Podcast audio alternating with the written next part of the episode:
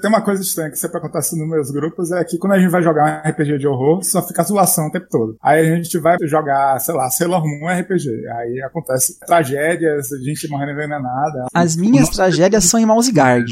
Nossa. Com certeza. Caio, você traumatizou as crianças aquele dia, cara. Do outro lado, a gente nunca vai esquecer que a gente explodiu o puteiro em Black Heresy. Por outro lado, se eu fosse mestrar My Little Pony, seria a aventura mais dark de todas.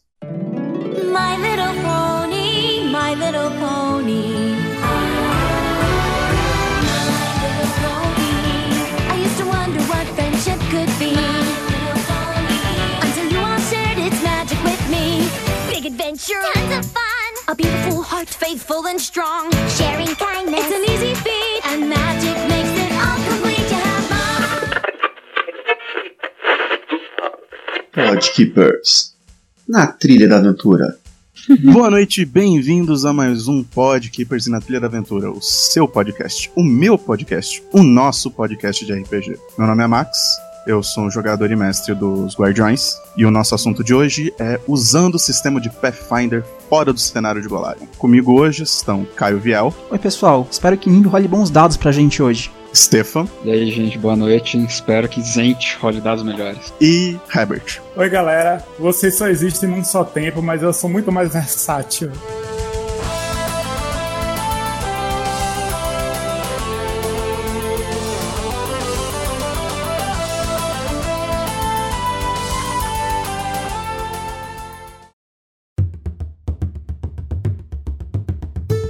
A gente vai começar o nosso podcast com as nossas indicações. Então, Caio, o que, que você tem para indicar para os nossos ouvintes? Eu comecei a assistir semana passada uma série no Netflix chamada The Last Kingdom, que é baseada nas crônicas saxônicas. E... Eu tenho os livros.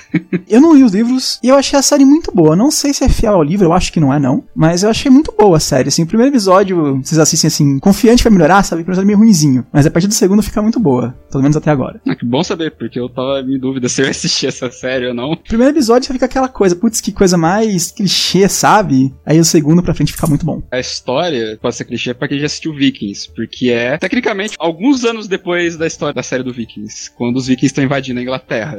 Stefan, o que, que você tem para recomendar pra gente? Bom, já que nosso assunto hoje é falar de RPGs em outros cenários, vou recomendar o meu jogo favorito de todos os tempos. Jogo meio antigo, mas tá sempre no meu coração, que é o Warlords Battlecry 2. Ele é mais um jogo de estratégia em tempo real, só que esse se passa num mundo fantástico várias raças diferentes e magias e tudo mais. Você tem a escolha de uma dúzia de raças para você jogar: anões, elfos, humanos, mortos-vivos, minotauros. Cada raça tem uma maneira bem diferente de jogar. Você pode jogar com fadas e fazer um exército enorme de criaturinhas pequenas, ou fazer um exército de mortos-vivos que de repente ele se transforma no meio do campo de batalha, ou até fazer um, exército de orcs e colocar uma arma de cerco deles muito interessante, que é um lançador de goblins.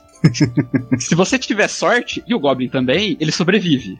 Ele continua lutando. Mas o mais legal desse jogo, que realmente me atrai muito, é que você faz um personagem seu mesmo como se fosse um personagem de RPG. Você tem atributos, você tem skills, você vai subindo de nível, vai ganhando pontos, vai evoluir sua velocidade, seu poder de combate, sua magia, comprar magias diferentes. Ao contrário de alguns jogos onde tem heróis, você mantém esse personagem por todos os jogos. Você pode jogar campanha, single player, multiplayer. Para quem gosta de elementos de RPG, fantasia, jogos de estratégia, é a minha recomendação mesmo. Warlords Battlecry 2 tem no Good Old Games. Herbert? Ia falar dos lançamentos do mês, só que também tem um evento que está acontecendo esse final de semana, que vai ser a PaisCon, né? A Convenção da Paz. Um encontro anual, homenageando aí o Pathfinder da própria editora. Nele vai correr o anúncio da próxima Adventure Pass, depois da Ruins of Aslanti. E vai ter playtest de Starfinder? Deve ter. Já está pronto, eles já estão lançando preview de regras. Já saiu a regra de dobra espacial, recentemente um preview. Já está saindo as histórias dos icônicos, vários previews de classe. Tá esperando muitas novidades para PaisCon esse final de semana. Eventualmente a gente vai fazer um episódio como esse, mas pro Starfinder, né? Que um ano, né? Quem sabe? Hum. Nesse mês teve um grande lançamento, o Adventure Guide. Eu já folhei o meu. Tem várias coisas muito interessantes. Inclusive, meu jogador, o Sword Lord de Aldori, tá louco, que saiu vários feats muito interessantes. Tem um feat que permite você mais ou menos dar um sneak attack você no espadachim. Você dá um ataque se você estiver fintando o cara, que é do estilo de Aldori. É um livro com 18 organizações de Golarion, mas ele também é vendido como um livro de arquétipos de organizações. Então você pode usar ele como um livro genérico, se você não estiver jogando em Golarion, até uma coisa relacionada ao tema de hoje. E você pode usar ele dentro de Golarion falando sobre várias organizações. Pathfinder Society, Consórcio Aspis, Lordes Espadachins de Aldori, os Cavaleiros do Inferno, Hell Knights, Tá muito interessante. Saiu a quarta parte da Aventura IPF de Iron Fang Invasion.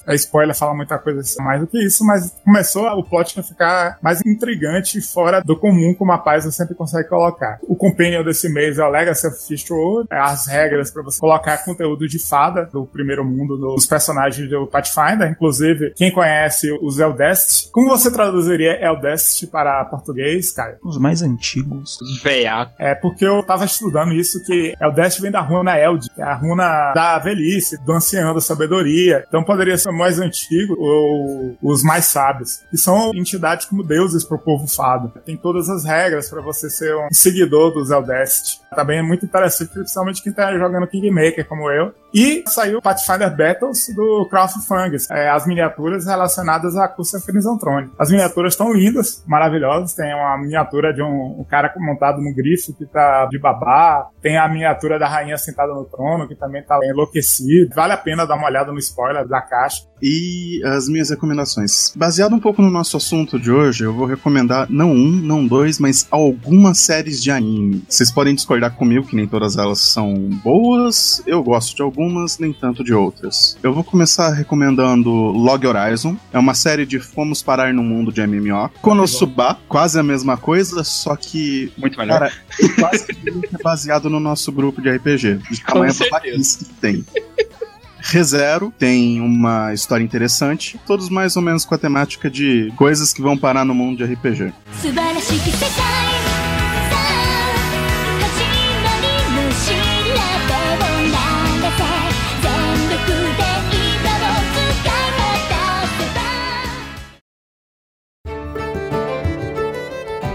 Então vamos começar com o nosso assunto principal, que é então, você não gosta de Golarion, mas você tem o seu cenário preferido. Ou você era um jogador desde o AD&D e gostava de jogar em Forgotten Realms, ou Greyhawk, ou algum outro cenário, porém, você curtiu as regras de Pathfinder. Então a gente vai tentar te ajudar a como adaptar um cenário para Pathfinder. Eu gostaria de começar com uma discussão que a gente teve. O Stefan colocou uma pergunta muito importante. Stefan, qual foi a questão que você colocou pra gente? Adaptar o cenário para o sistema ou o sistema para o cenário. Tem uma diferença muito grande quando você vai considerar isso. Se você vai manter as regras oficiais do jeito que estão do Pathfinder para você fazer a adaptação, ou você vai transformar as regras do Pathfinder de acordo com o cenário que você está mexendo. Podem ter muitas coisas que vão ser diferentes, coisas que com certeza vão ser diferentes, outras que não existem. Então você precisa saber o que, que você quer. Às vezes você quer um jogo realmente com o feeling de Pathfinder, mais ambientado no, sei lá, Senhor dos Anéis, por exemplo. Ou então você quer o contrário, você quer tentar ver se você consegue transformar o Pathfinder no próximo sistema de Senhor dos Anéis. Então é muito importante você definir o que, que você quer fazer primeiro antes de começar a adaptar.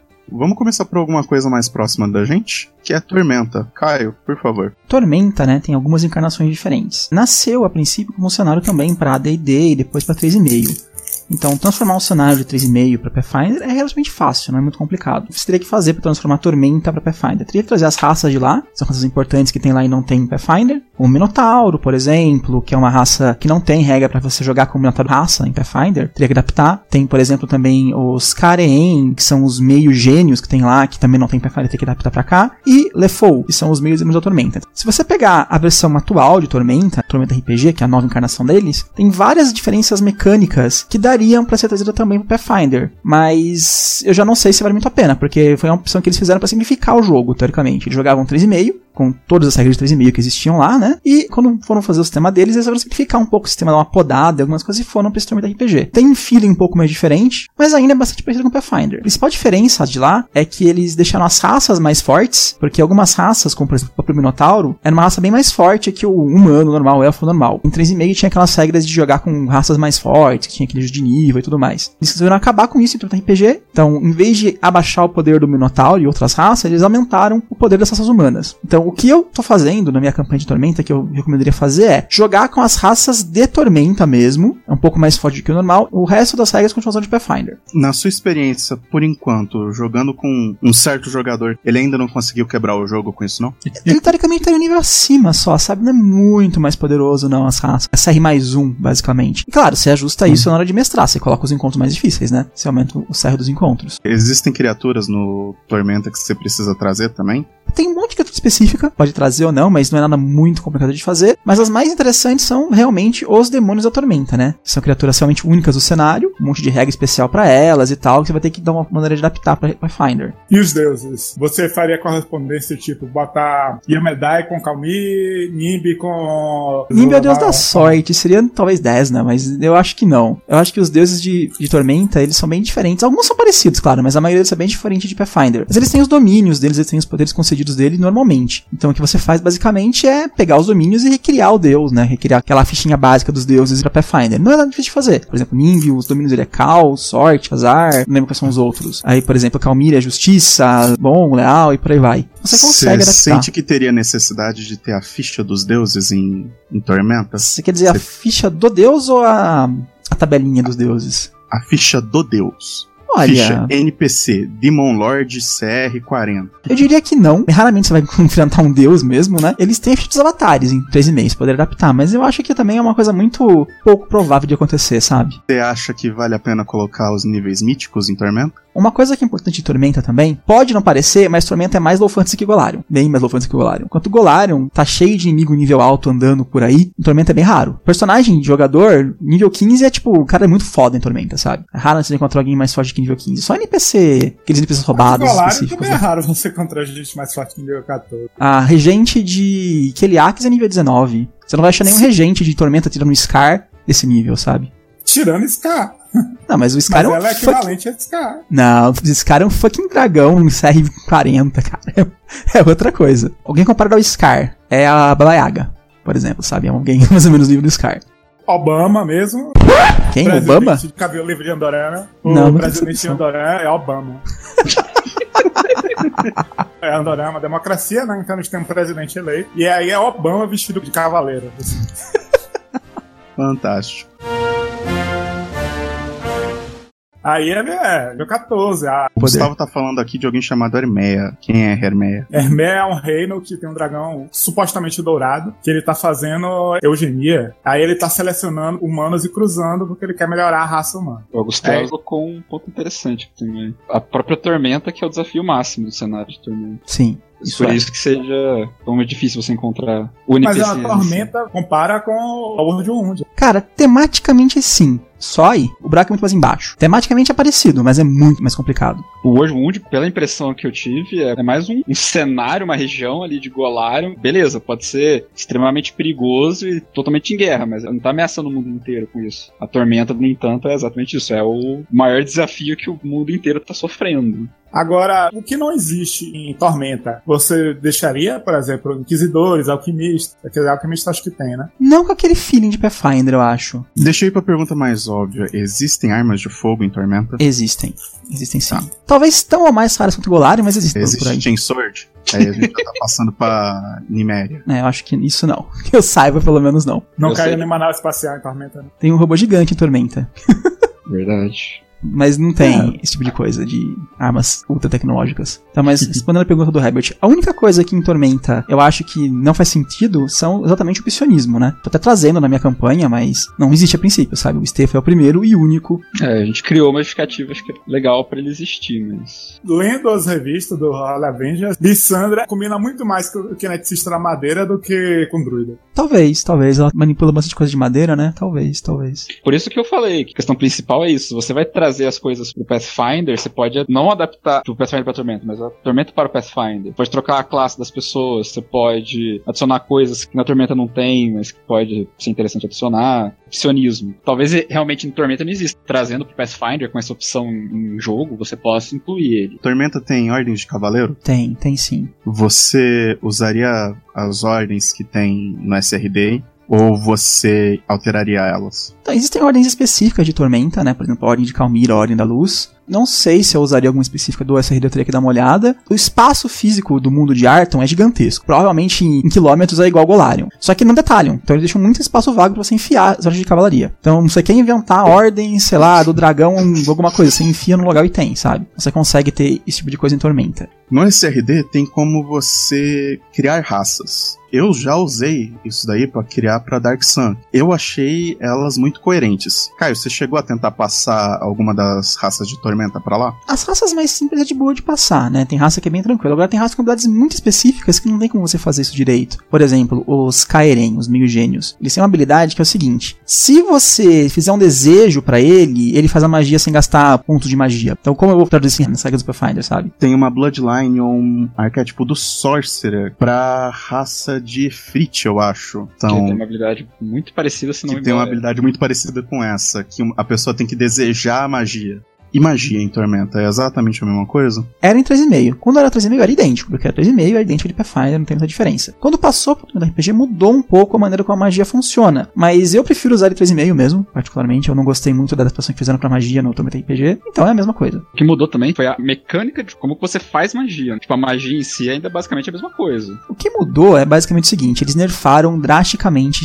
conjuradores, todos eles, menos o Sorcerer. Então, um pouquinho também. Então, eles têm bem menos magias do que teriam no Pathfinder, né, em relação ao Pathfinder. Por exemplo, o mago não vai aprendendo magia à vontade, igual no Pathfinder. Ganhando magias por nível e vai aprendendo nada e preparando como você quiser. O clérigo, por exemplo, não sabe todas as magias e quando acorda, prepara o que ele quer. Não, ele, ele sabe magias específicas. Então, deram uma nerfada nesse tipo de coisa, sabe? Agora, oráculo, arcanista, magos, essas coisas todas, você encontraria um lugar no mundo de Tormenta ou você limitaria? Eu acho que elas cabem sim. O magos, na minha opinião, é só uma versão diferente do guerreiro com magos. De lore, não tem muita diferença. O arcanista também, na minha opinião, encaixa sem problema nenhum. O oráculo, Bruxa. a bruxa também. Existe, inclusive, bruxas em Tormenta. Não existia a classe bruxa, era feito com mago na gambiarra, mas existem bruxas em Tormenta. Talvez o mais complicado seja mesmo o oráculo, porque ele tem toda coisa de diferente, ele tem visões e maldições e tudo mais. Mas tem um deus em Tormenta que é Tiates, que é o deus da profecia e das bênçãos e maldições. Então ele encaixa perfeitamente para oráculos. Por exemplo, se você quiser um oráculo, eu faria faz um oráculo de Tiates. Inclusive ele tem, existe, digamos assim, organização em Tormenta que são os oráculos de Tiates. Quando Tormenta tava no 3,5, tinha classes de prestígio? Tinha, tinha. Ainda tem no Tormenta RPG. Tem bastante, inclusive. E aí?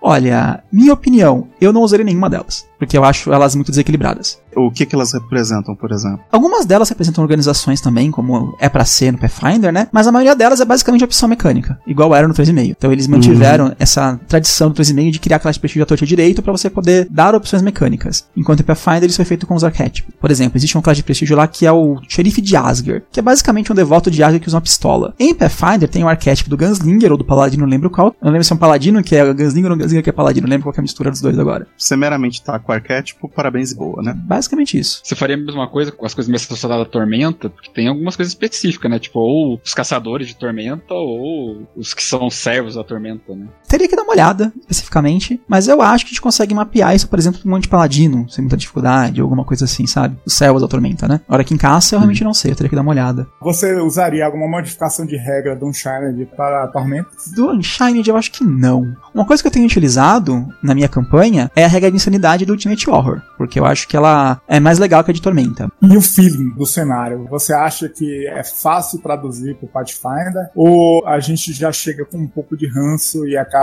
não sendo a mesma coisa? É ainda 3,5, sabe? Ainda é 3,5. Tudo que funciona bem no 3,5 funciona bem no Pathfinder de maneira geral. Diferente do 3,5, o Pathfinder tem muito mais diversidade do que o 3,5 tinha. E Tormenta é um cenário bastante diverso também. Tem muita coisa lá que não teria um fácil de fazer em 3,5 e o Pathfinder tem. Falando como jogador que tá no cenário de Tormenta, né? Nosso canal, mesmo que tenha mecanicamente algumas coisas diferentes, você sente ainda a ideia do cenário, né? A alma do cenário lá, como que ele realmente deveria funcionar. Uma coisa que eu sempre estudei é como adaptar a estética anime para RPG, né? Porque é uma estética. Você pode escrever a mesma cena de um combate em Pathfinder de duas maneiras e ficar aparecendo Senhor dos Anéis e ficar aparecendo Konosuba. Então, É é, extremo esses exemplos, mas tudo bem. a gente já fez o teste. Escrevendo os mesmos eventos de combate de duas maneiras diferentes, você chega a dois resultados totalmente diferentes. Tudo questão de estética. Mas isso também tem dentro do próprio cenário de Tormenta. Tem a estética mais anime, que é do Holy Avenger, por exemplo, e tem uma estética bem mais escatológica do Leonel Caldela, que escreveu os romances. E eu misturo os dois. Entre ter uma fadinha bonitinha e ela ser massacrada por orcs, e pra mim é num, é num estado de dedo, sabe? Itens, Caio. Muda alguma coisa? Itens mágicos. Ó, uma coisa importante que tentaram colocar no Tormenta RPG é que, segundo eles, item mágico é mais raro em Tormenta do que é no cenário padrão de Pathfinder, de D&D, etc. Então, como eles fizeram essa regra em Tormenta RPG? Eles basicamente pegaram aquela tabela de riqueza, o nível 2 é tipo o nível 4 dela, sabe? Então tem vários níveis intermediários. Eu tô fazendo alguma coisa mais ou menos por aí, mas não é bem essa tabela de equivalência, mas é por aí. Eu tô dando uma reduzida quantidade de dinheiro que vocês vão ganhar. O Augustal está perguntando aqui da adaptação de Moriania. Para quem não sabe o que é Moriania, é um outro cenário também do pessoal do Tormenta, do Caçaro e tal. É um continente separado do continente de Arton lá, em que todo mundo é meio bicho, é baseado nos romãs do Dr. Moreau lá. Todo mundo é meio bicho, tem dois deuses só, é um cenário ainda mais low fantasy que Tormenta, em teoria. Assim como em Moriania, o nível máximo é menor do que o nível máximo de Tormenta, eu faria a mesma coisa em Pathfinder. Então, teria que adaptar as raças, claro, né, porque daria pra usar de própria de Moriania, eu acho que não tem muito problema. Elas são bem intercaláveis, raça de Tormenta e de Pathfinder, na minha opinião. É claro, você não pode misturar um humano de Pathfinder com, sei lá, um humano de Tormenta, porque o humano de Tormenta é bem mais forte. Então daria pra usar as raças de Moriania sem muitos problemas. E o que faltaria das raças de Moriania pra Pathfinder? Catfolk, Hatfolk, Wizard Folk? O Catfolk é realmente um homem-gato. O Moreal do gato é um humano com alguma coisinha pequena de gato, sabe? É bem distante, assim, o Catfolk do Moreal do gato. A aparência é igual, mas em questão mecânica é bem diferente.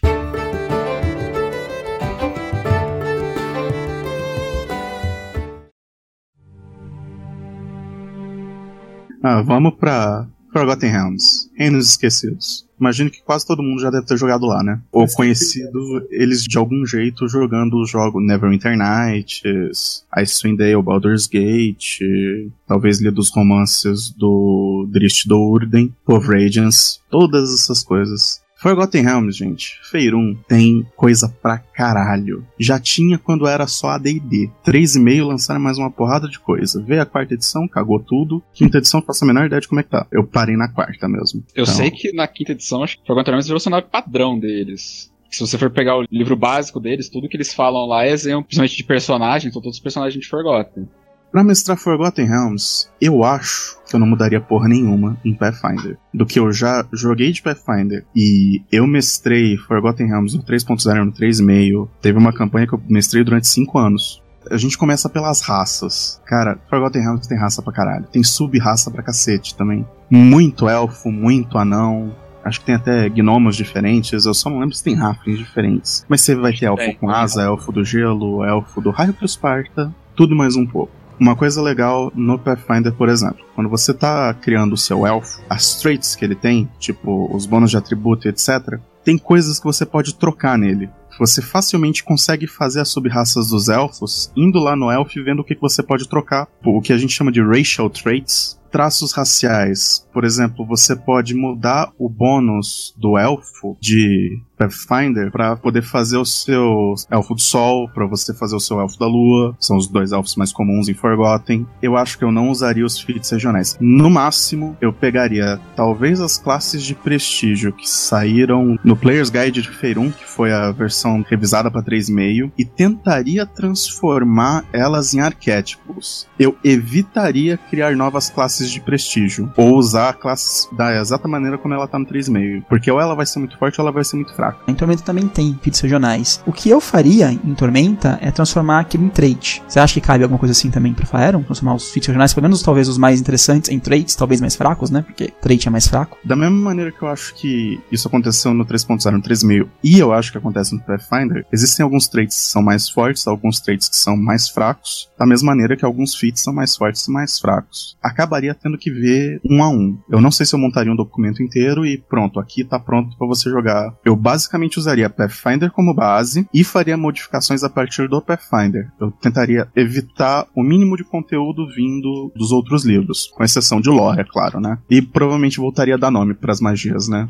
Flecha ácida tem que ser do Melf. Você sabe a história de Melf? Não, eu só conheço. É o Minster e eu vou esquecer o nome de todo mundo aqui. Mas antes Melf... eu sabia o, o, nome de todos os magos de Forgotten. Melf era um personagem de jogador. E aí ele não queria criar o nome, então ele botou o nome do personagem Mele Elf. M Elf Melf. Nossa.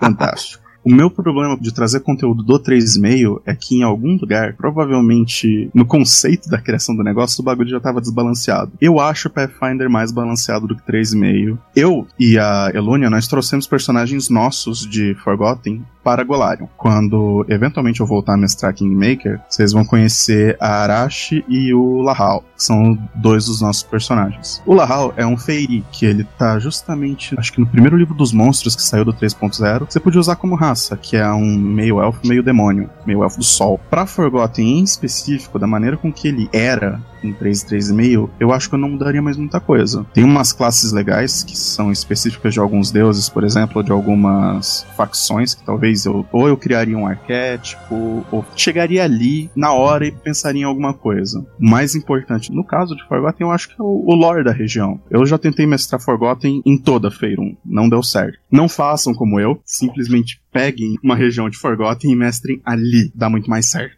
Em relação aos níveis épicos, que as sagas do 3,5, né, são diferentes do Pathfinder. E se você acha que os do Pathfinder daria muito impacto em como Infaeron e tal ou não. Eu acho que eu mudaria completamente pro mítico, sem pensar duas vezes. O problema de Feirum, cara, é que pula gente nível 20 lá. Você tropeçou numa pedra, lá em nível 20.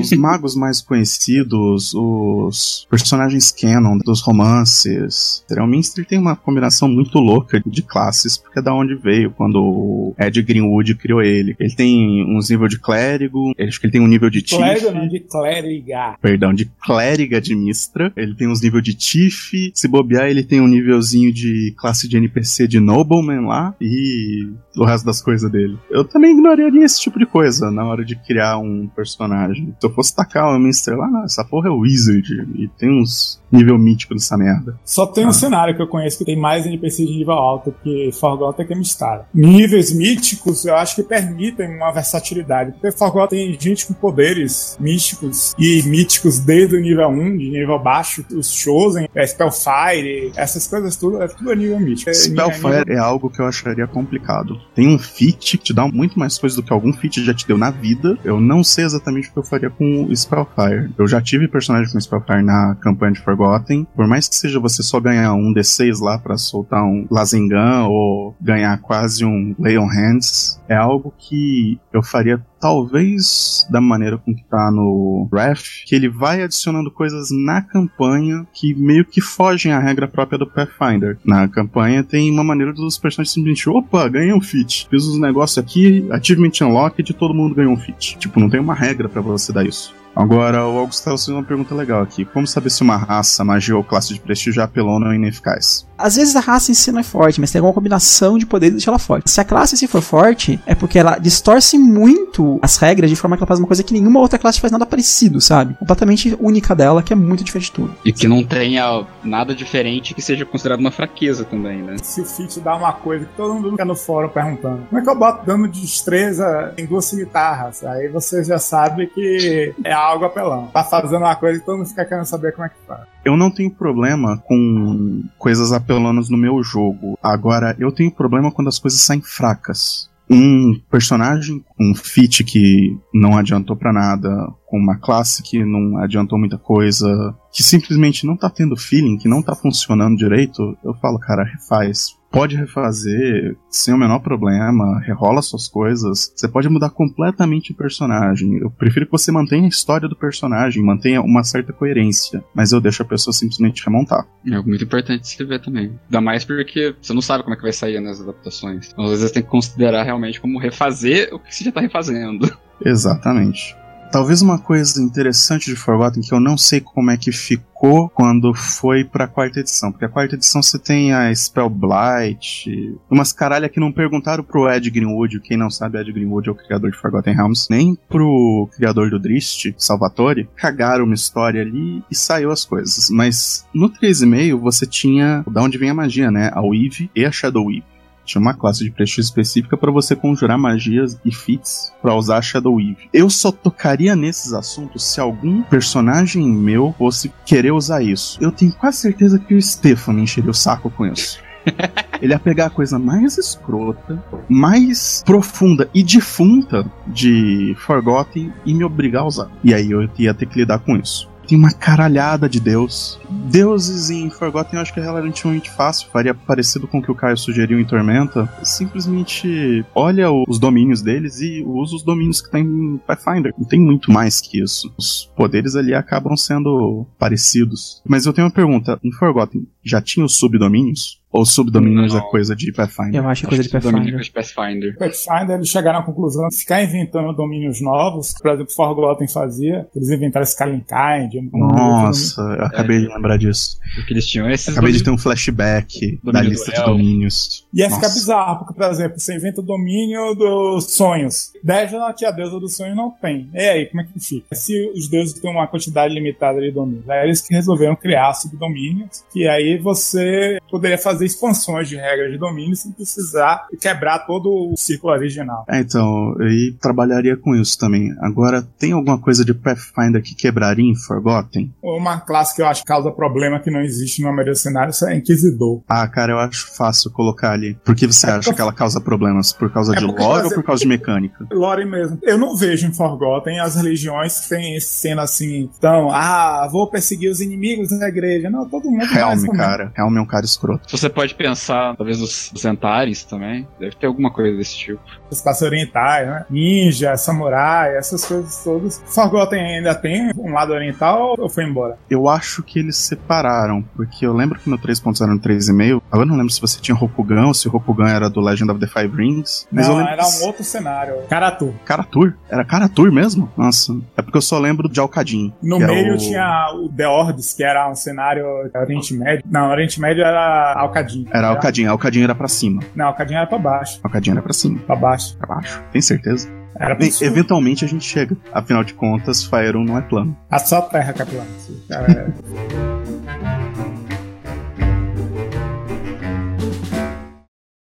Mas sim, tinha Karatur. Durante muito tempo eu achei que Mistara ficava em Feirun também. Até fazia sentido, mas é porque Mistara, o problema é que Mistara não tem deuses. Mistara não era um outro continente em Feirun? Não, era, era o continente era, para lá da Ilha dos Elfos? Não, era Mástica. Mástica. Tudo começa com M, cara. Então, se for puxar para coisas iguais, a gente ainda vai chegar em Ravenloft. Ravenloft é. Só não é mais abobrinha misturada nisso daí do que Planescape. Ou nem fala. Agora, o que eu acho complicado mesmo, Forgotten é só as coisas que tradicionalmente não existem, né? Como, por exemplo, o próprio Gunslinger, as classes psíquicas. Cara, é... o Gunslinger você sempre pode substituir pro cara com besta. É, tem até um arquétipo de Gunslinger para as campanhas que você não tem tecnologia, você fazer com besta. Exatamente. Então, tipo, se o problema é um único jogador, cara, substitui pra essa porra e foda-se. As armas de fogo, se eu não me engano, você tem umas criaturas extraplanares, que aí você vai estar tá indo um pouquinho mais pro Planescape, que é também onde você vai mexer com coisa psionica em Forgotten. Algumas pessoas acham que não tem, mas tem, que são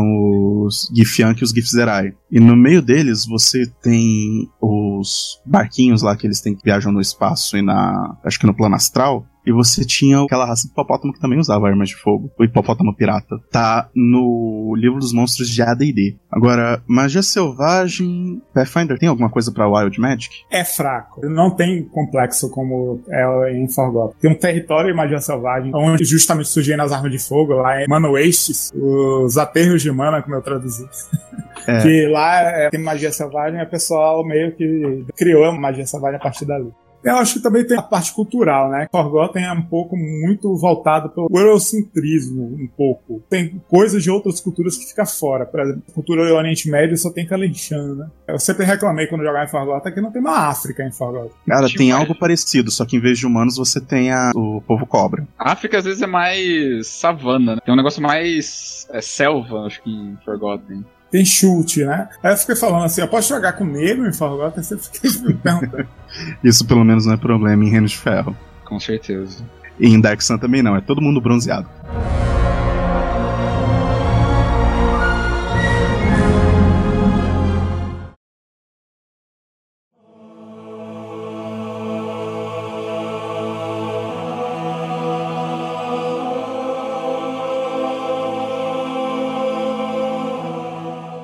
Você mencionou, eu vou comentar um pouco do Reino de Ferro. O Reino de Ferro começou com a campanha lá do Geração das Bruxas, que era para ser um cenário novo, né, para D&D, depois que acabou se tornando o cenário próprio, né, do Reino de Ferro. A Wizards, no 3.5, eles fizeram um... Tipo, criem cenários e vai virar um novo cenário base de D&D, que eles estavam jogando Greyhawk fora. Disso daí participou o que atualmente é o Eberron, que era pra ter virado o mundo base deles. Participou o pessoal pro Reino de Ferro. Participou a Fantasy Flight tacou Midnight, uma ambientação mais Senhor dos Anéis. O pessoal da White Wolf colocou Scared Lands, que eles lançaram sobre uma bandeira chamada Sword and Sorcery, que não tem nada a ver com o jogo Sword and Sorcery no Steam. Disso daí saiu a trilogia do Fogo das Bruxas e saiu o Reino de Ferro, que não ganhou, mas acabou virando cenário próprio. O cenário já teve uma adaptação, então, pro 3,5. Eu acho que a adaptação foi pra 3.0. Eu acho que tava mais 3,5, sim.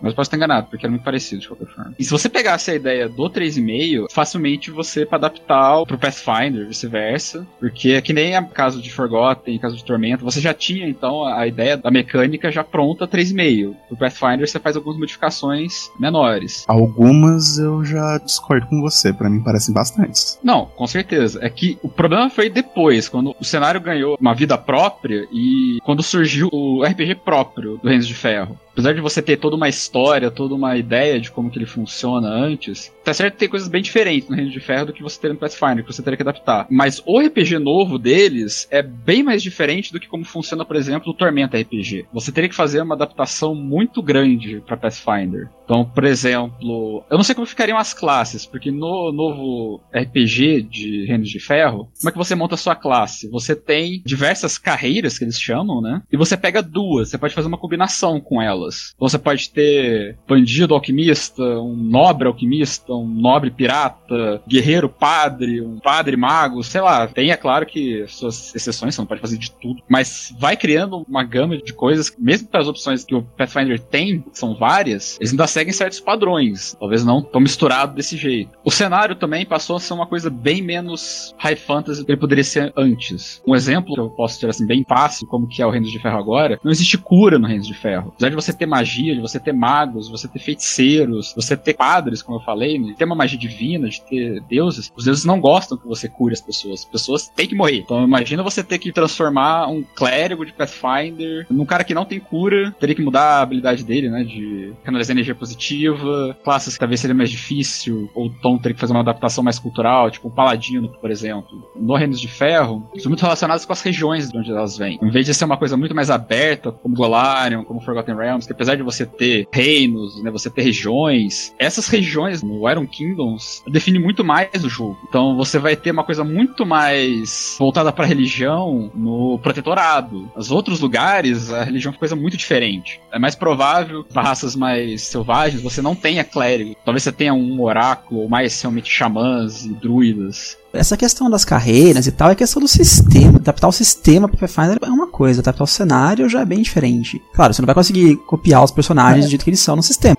É que as carreiras, eu acho que elas representariam mais arquétipos. Mas isso do sistema novo. Uma coisa que eu acho complicada de pegar pro Reino de Ferro é o Gunmage. Pra mim, ele basicamente vira um magus pistoleiro. É que você ainda vai ter tipo, variações com pistola, variação com rifle. Hum. Tem coisas muito específicas também do cenário, né? Você tem classes específicas, o engenheiro mecânico, que é uma classe muito mais voltada realmente para lidar com uma outra coisa muito icônica do cenário, que são os jacks.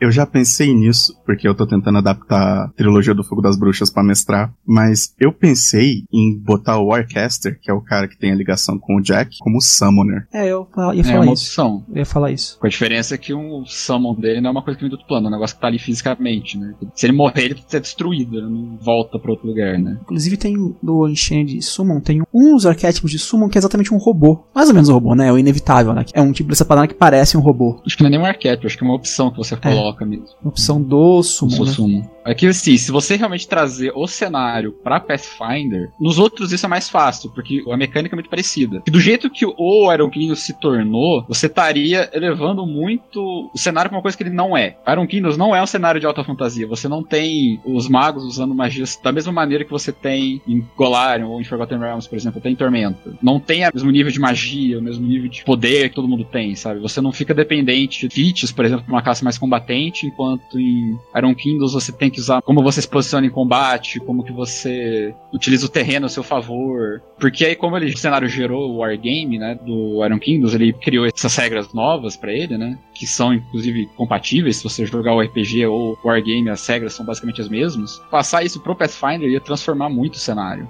Pode ser que algumas pessoas até gostem. Se você quiser realmente ter uma experiência do que, que é, seria no Iron Kingdoms, talvez transformar o cenário para Pathfinder não ficaria tão bom. Seria mais você pegar o Pathfinder e tentar adaptar ele pro cenário. Porque mesmo que você consiga botar Jacks como Colossus ou coisa do tipo, botar o Summoner como um Warcaster, sabe? Você vai ter mais interações que você tem com o Jack.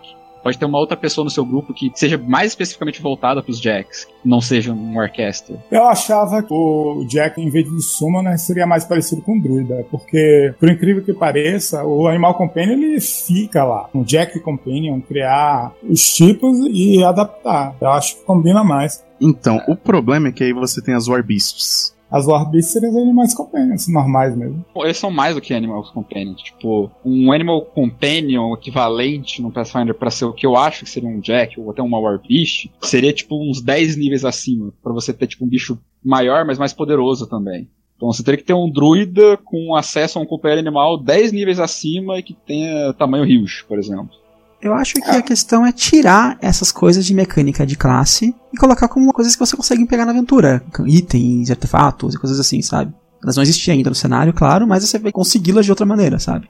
Essa ideia, tipo, você pegar as coisas para adaptar para Pathfinder, você vai ter um jogo de Pathfinder, só que com matemática era um Kingdom. Você vai ter os mesmos NPCs, os mesmos nomes, as mesmas regiões, só que o jogo vai ser jogado diferente.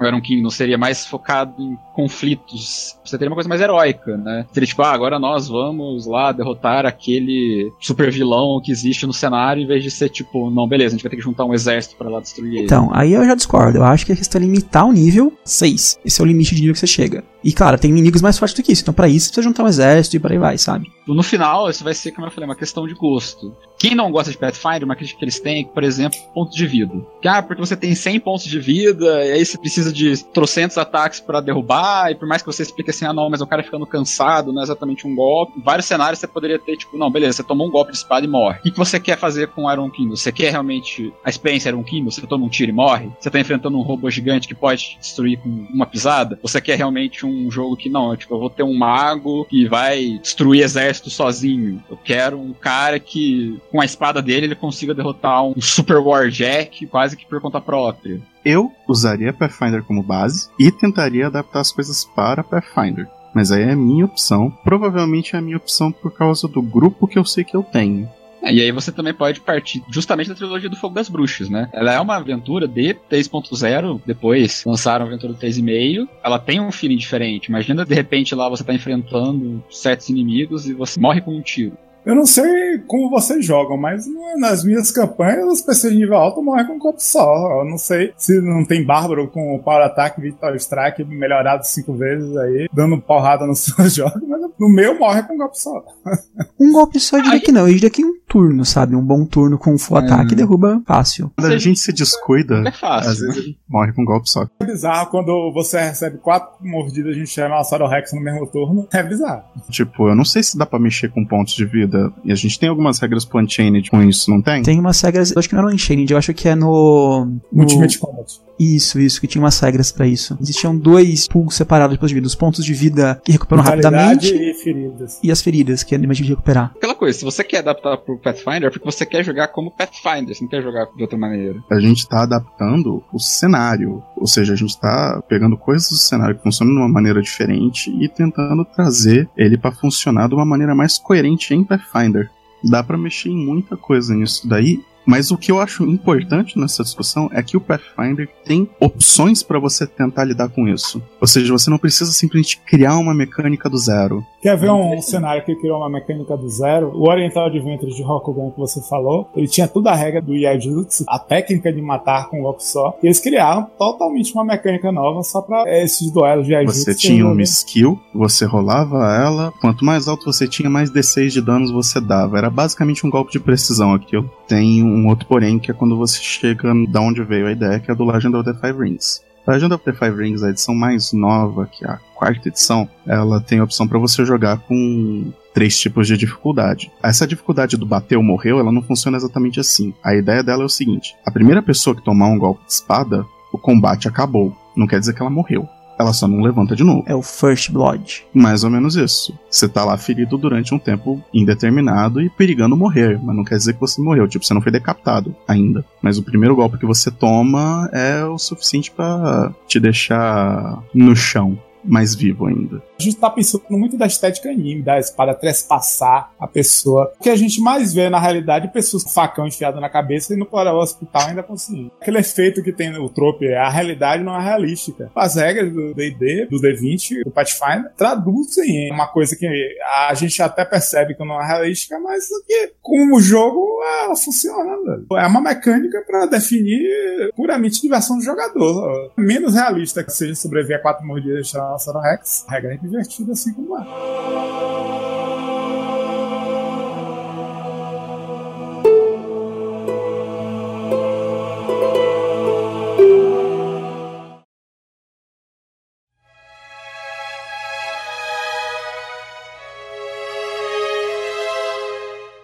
Um cenário que já tem uma mecânica muito diferente, muito forte também tradicional, que é World of Warcraft. É um MMORPG que tem um cenário muito tradicional e tudo mais. Tem um aspecto de fantasia ainda mais high magic do que Pathfinder, que é difícil traduzir para as regras do jogo normal. Para quem não sabe, houve um sistema de RPG do D20 para World of Warcraft que foi inclusive escrito pelo próprio autor que criou a essência de Golarion. James Jacobs ele escreveu um livro de cenário do World of Warcraft que é até hoje considerado canon para algumas coisas. Ele joga World of Warcraft. Se você procurar, você vê que várias coisas de World of Warcraft existem no Pathfinder RPG em Golarion. Por exemplo, eles criaram a classe Hunter, que é a classe mais parecida com World of Warcraft. Tem os itens mágicos que permitem os rogues darem um sneak attack em área, uma chuva de adagas, igual a World of Warcraft, várias coisas assim. Tem muitas mecânicas de World of Warcraft que são traduzidas diretamente para Pathfinder RPG. Só que como lidar com, por exemplo, World of Warcraft em níveis abertos? Atualmente você chega no nível 110. Como lidar com isso? Uma das coisas que eu pensei é o seguinte: cada expansão seria como uma Adventure Path. Você tem o básico, vamos supor, que é o nível 1 a 50, a história do Vanilla, como a gente chama. Seria uma campanha do primeiro ao 20. As outras expansões que que vão subindo de 10 em 10 ou 5 em 5, seria como uma campanha totalmente nova, por exemplo. Sempre que você chega numa expansão, aí você vai é, lutar com um coelho, o coelho nível 90. Traduz que, na verdade, você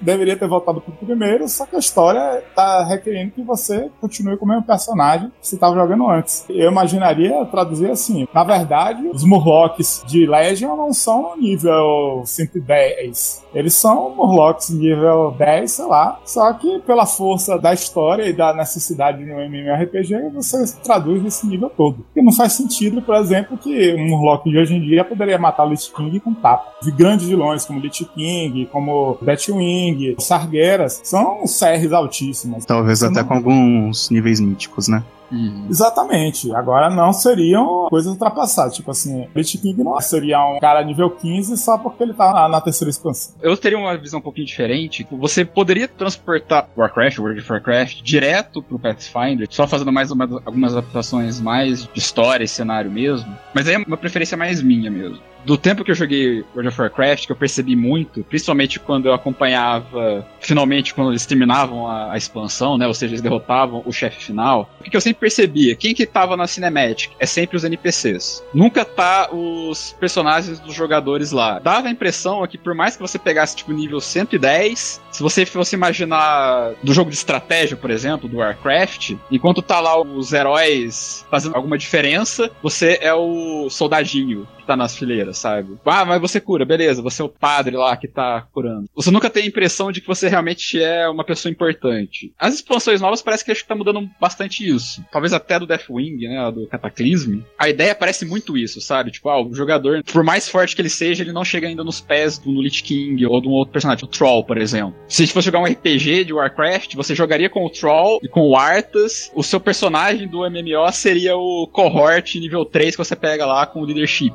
sabe? Essencialmente é sempre assim. Por mais que seu grupo tenha terminado as aventuras PF, não vai aparecer nunca os personagens no livro, né? É uma limitação do consumo de mercadoria massificado. Por mais que a campanha seja escrita só para você, o seu personagem só vai significar no seu grupo. Não só pro grupo, pra história em si, sabe? Se o Arthas for um personagem de nível 15, você fizer um personagem de nível 13 para enfrentar ele, é diferente de você imaginar que nem no MMO que tem 50 personagens de nível máximo para lutar contra um cara, sabe? O pessoal da paz eu diz, personagens jogadores são a criatura mais rara que existe em Valária. Só existe quatro ou cinco ou seis que tem na sua campanha. Quando o mestre ou Pathfinder pensar, ah, deve ter um bocado de grupo de aventureiro andando pelo mundo. Dentro daquela minha campanha, o único grupo de aventureiro andando pelo mundo é o grupo dos jogadores. Existem outros personagens de nível alto escondidos por aí. E aí você chega lá, no final você derrota o King, quem que é mais importante? É você, o outro paladino que tava lá, é a Gina Proudmore, é a Sylvanas. São esses caras que são importantes. Então, para um RPG, Warcraft,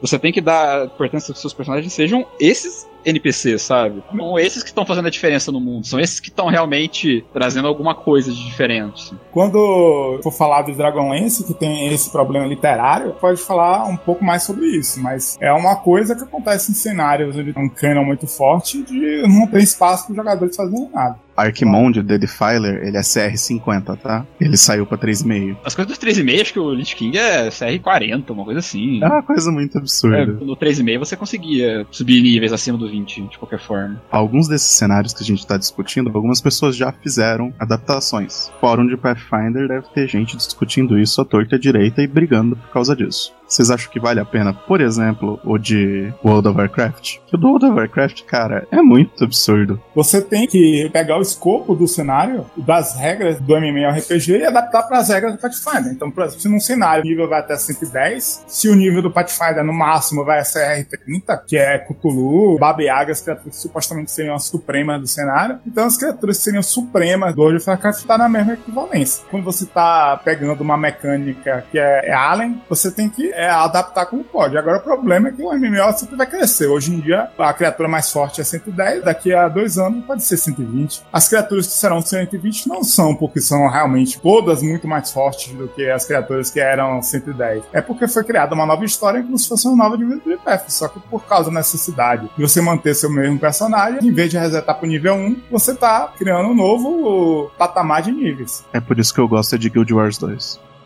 As classes do World of Warcraft é fácil de adaptar, principalmente depois que o Hunter ficou muito parecido com o Hunter de World of Warcraft. Até os aspectos, essas coisas. Os Rangers que botam armadilhas, é um arquétipo alternativo que substitui as magias de Ranger para armadilhas. Hunter também. Feats para você pegar armadilhas. Várias magias e arquétipos que foram criados para aparecer com sistemas de WoW. O Arcanista, por exemplo, é muito parecido com funciona o Mago no WoW. Muito fácil converter World of Warcraft do ponto de vista do lore das classes raças. As raças já é um pouco mais complicado, porque tem o Troll, que obviamente não pode usar o Troll normal do Pathfinder, né? Você teria que criar uma, sei lá, Dark Spear Troll. Aí você cria uma raça nova, que é o equivalente. Os tipos de elfo que tem poderes muito diferentes. Aí você também pode criar. Ah, dá trabalho, mas usando o bagulho de criar raças do Pathfinder, eu acho que fica tranquilo, você não acha, não? Eu acho que raça é uma das coisas mais fáceis de você adaptar com as regras do Pathfinder.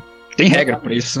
No final, World of Warcraft tem arma de fogo, um escopo bem maior do que o do cenário de Pathfinder. Tudo basicamente encaixa. A diferença você só colocaria como uma lupa que você está enxergando uma coisa diferente do MMO. No MMO não tem muito espaço para bardo, mas no Pathfinder tem. Agora você vê que existem bardos no cenário. Embora não seja uma classe que seria importante no jogo, quando você está criando sua história, você tem outros tipos de interações que permitem você usar outras classes. Então, por exemplo, não tem espaço muito para intriga no World of Warcraft porque é um RPG de ação. Você tem que criar uma história que seja uma intriga, um Stormwind, onde você tem que desvendar um mistério, alguma coisa assim. Aí você vai ter que criar mecânicas que já não existem no, no MMORPG. Tirando o escopo dos níveis, é muito fácil adaptar World of Warcraft para Pathfinder. Vocês falam de World of Warcraft, vontade de voltar a jogar Final Fantasy XIV. Dólar tá caro, dólar tá caro. Para, cara.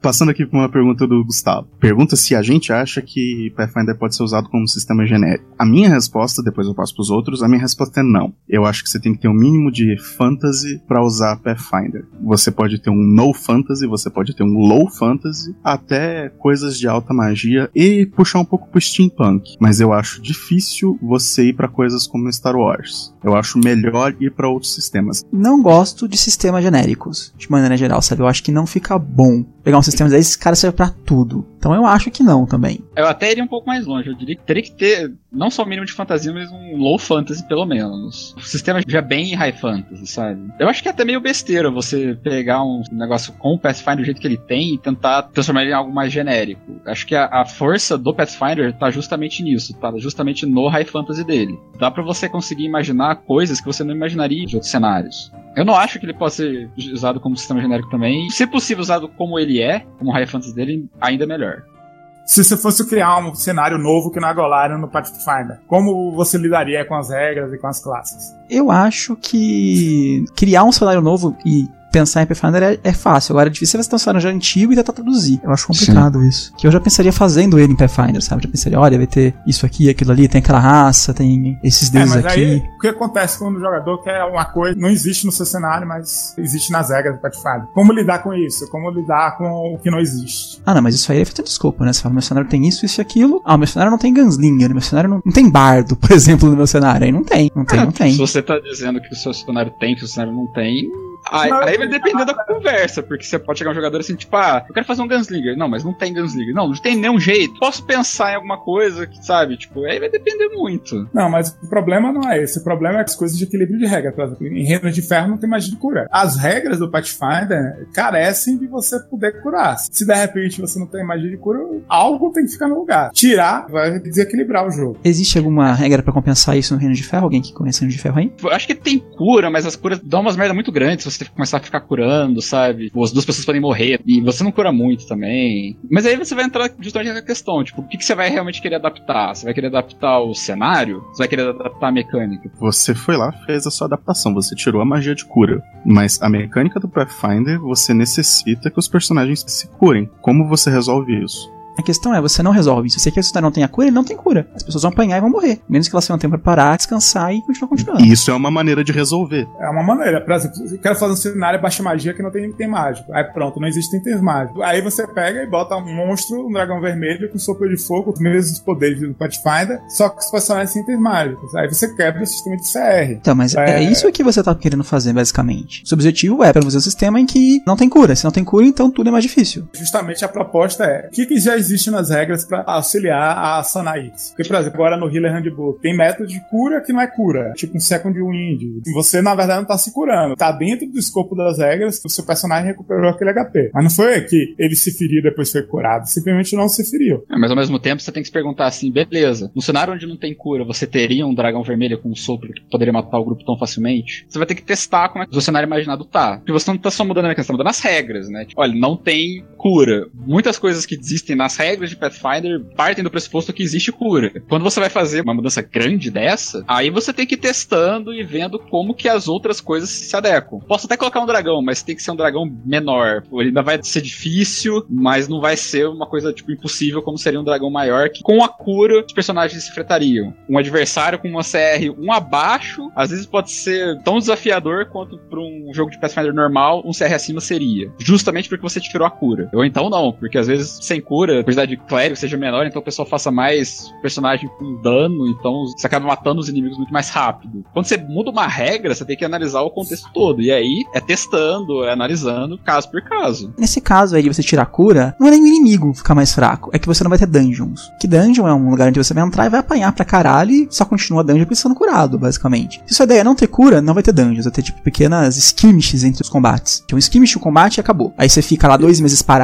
né, se recuperando seus filhos e volta a lutar. Essa seria a principal diferença. também vão tentar outras soluções que não seja combater. Diplomacia, essas coisas todas. Exatamente. Que normalmente são cenários, vamos dizer assim, mais reais tem, né? Um cenário que morre tão facilmente, você explora outras maneiras. Aí você tá trazendo isso Pathfinder, tá? Eu vou tirar a cura, então, gente, vamos usar mais magia de enchantment, por exemplo. Vamos ter mais carisma, que só ter atributo para conjuração, por aí vai. Outra que muita gente tira, teleporte. Não gosto de teleporte, eu quero que como viagem para os lugares. Tirei teleporte. Não existe no meu cenário. Quais são as consequências para os jogadores? Eu acho que é o seguinte, a gente tem dois cenários de Pathfinder. O cenário até o nível 10, né, mais ou menos, e depois do nível 10 tudo depois do nível 10 é passível de você pensar o que eu posso tirar daqui para não quebrar o sistema. E teleporte é só uma delas, tem outras coisas muito piores que teleporte aí pra cima. Clone, criar várias cópias de você, parar o tempo, criar outro plano, tudo isso tem implicações no jogo. Aqui teleporte é a, é a primeira que aparece, digamos assim, sabe? É nível lá 9 e começa a quebrar. Mas tudo daí para cima já é extremamente high fantasy. Se você não quer jogar high fantasy, você não joga a partir do nível 9 de Pathfinder, sabe? Ah, eu acho que você tirar o teletransporte ainda é uma das coisas, vamos dizer assim, menores que você tem em Pathfinder. O teleporte é mais uma conveniência do que realmente uma necessidade. Não é que nem cura, por exemplo. A maior parte da mecânica do Pathfinder é baseada em cura. Tipo, os desafios, eles imaginam que você vai ter um personagem que vai curar. Teleporte não é uma coisa realmente que se você não tivesse teleporte, sabe, tipo, a aventura inteira tá. É que assim, sabe? a pessoa que não quer ter teleporte na campanha, na minha opinião, ela tá querendo mostrar a campanha mais low fantasy. Acima do nível 9, você vai ter coisas muito piores do que teletransporte teletransporte. Muito piores, muito mais game changing não, do que teletransporte. O que ocorre o teletransporte, é que as pessoas não querem, é, por exemplo, Senhor dos Anéis. Me teleportei pra Mordor, joguei o anel, teleportei de volta e acabou. Vem então, porque Senhor dos Anéis não é nível 10 pra cima de Pathfinder, é muito mais baixo. Essa é a questão. Senhor dos Anéis não é High Fantasy. Esse é o ponto, sabe? Então tem coisas assim. Ah, eu já acho que é muito High Fantasy, mas com uma High Fantasy diferente. Mas cair no buraco lutando com um baló e ficar e depois subir a dungeon toda lutando com um baló e terminar de matar ele em cima da montanha é nível baixo. Exatamente, por isso que eu falei. O, é porque o, é, o, nível baixo, é todo mundo fica errando, cara. Cara, aquela luta passou na cabeça do Gandalf, ele falava muito cachimbo. Aquilo não aconteceu daquele jeito, ele morreu e voltou à vida.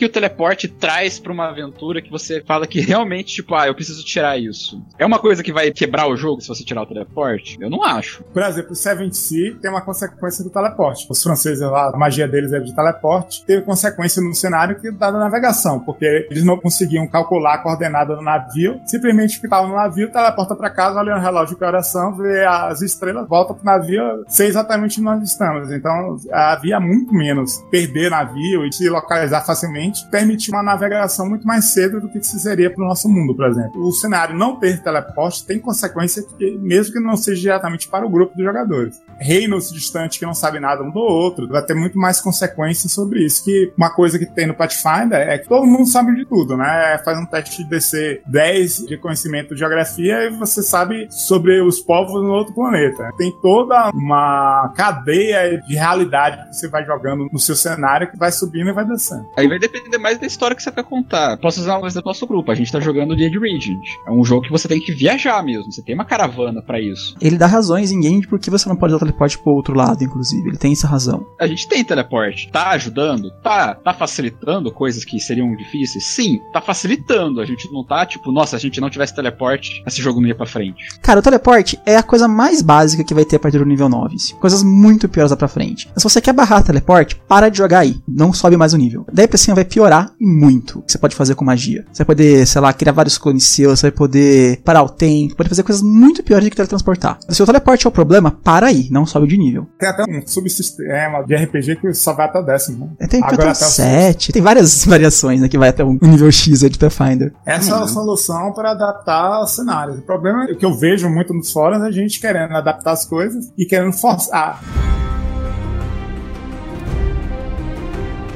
Eu quero adaptar Game of Thrones pra Pathfinder. Todos os jogadores começam no nível 20 e me ajudem a como fazer. Aí não rola. Game of Thrones, cara, eu acho que, sei lá, para nível 5, 6, assim, olhe lá, sabe? Ah, isso que, tipo, aqui é não eu falei, você quer ter uma experiência de Game of Thrones, você não joga Pathfinder. Por mais coisas de fantasia que tem no Game of Thrones, a ideia de você jogar Game of Thrones não é a ação. Eu diria que, dependendo do cenário que for utilizado, eu prefiro usar um sistema com menos regras mesmo, porque se eu quiser jogar Pathfinder, Pathfinder, eu quero jogar Pathfinder. Eu acho que não me importa tanto o cenário assim. Eu gosto de adaptar para Pathfinder cenários que já existiram em D&D. Então posso trazer até o Alcadim lá do AD&D para adaptar, por exemplo, Game of Thrones. Prefiro ler um sistema novo. Eu acho que é perfeitamente possível adaptar Game of Thrones ao Pathfinder usando Ultimate Intrigue e tudo mais. Só que aquilo parou no nível 5, 6. E claro, você vai cortar toda a parte arcana do cenário, porque não faz sentido. Eu acho que dá para adaptar, mas a estética de Game of Thrones, agora você teria que reimaginar tudo para caber nas regras do Pathfinder. Os top guerreiros do cenário são nível 20. Lide com isso. As coisas acontecem naquele limite mesmo. O golpe de um guerreiro nível 20 é aquilo que você vê no cenário.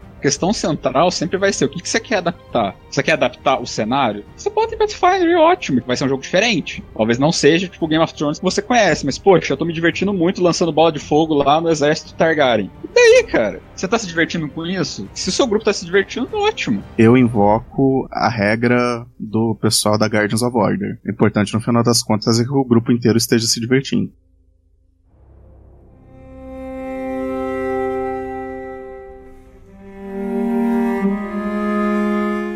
Pathfinder tem muita coisa, é um sistema muito interessante. Você vai começar a podar, podar, podar, podar, só pra você falar, não, beleza, agora eu tenho uma experiência de Game of Thrones legítimo. A gente só vai até nível 5, não tem magia, não tem item mágico, vai botar um monte de regra, cada golpe pode ser o seu último, então, tipo, ninguém ganha ponto de vida além do primeiro dado de vida. Tipo, você vai tacando coisa vai transformando o sistema todo. Poxa, você tá jogando Pathfinder ainda? Todas as outras coisas que a gente falou, Iron Kingdoms, Prefer Crash, Forgotten Realms, quanto mais você ficar modificando o sistema para se adaptar, vai ficar cada vez mais mais distante do que o original do Pathfinder é. Meio que o Conshined tem várias coisas loucas. Aquela regra de turno de ação alternativa, tem a regra de você redividir os níveis, aí você vai ganhando os benefícios dos níveis, tipo os níveis intermediários. Quer fazer World of Warcraft com 100 níveis? Pronto. Cada nível são cinco benefícios diferentes e vai dividindo. Ainda tudo é Pathfinder. Até dizer que esse podcast é homenagem a um Shined, que é o que deu a ideia de como usar o sistema do Pathfinder para se modificar e criar coisas novas. Com Shined, com Intrigue, eu acho que dá para fazer uma campanha onde não tenha magia, não tenha nada e você se vire por aí.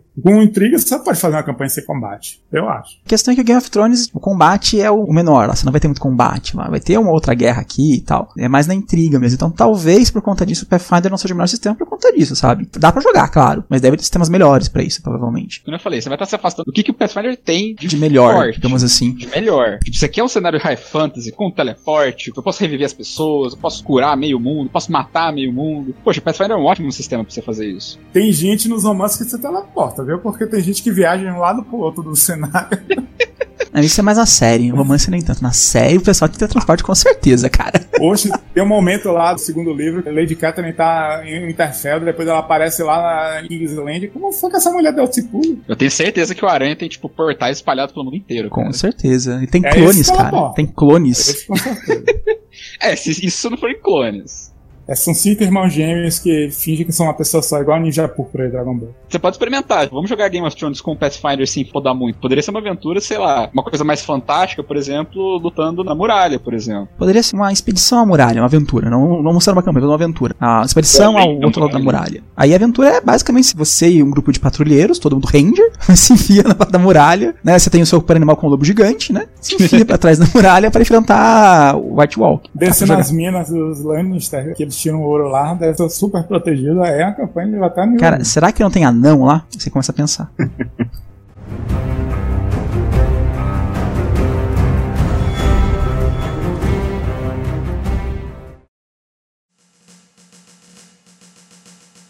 no final é que prevaleça o bom senso. Não, cara, faz isso não. Até parece, né? A diversão.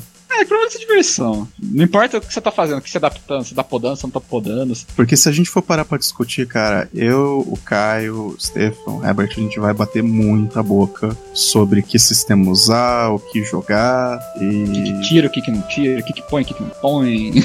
Exatamente. Eu acho que hoje nós vamos parar por aqui, em vez de passar pro próximo. Eu ainda tenho que falar de Dragonlance, eu tenho que falar de Raven. Tipo, eu tava indo dos mais fáceis pros mais difíceis. Vamos encerrar o combate, gente. Falou aí. Valeu, gente. Falou. Falou, gente. a todos. Boa noite.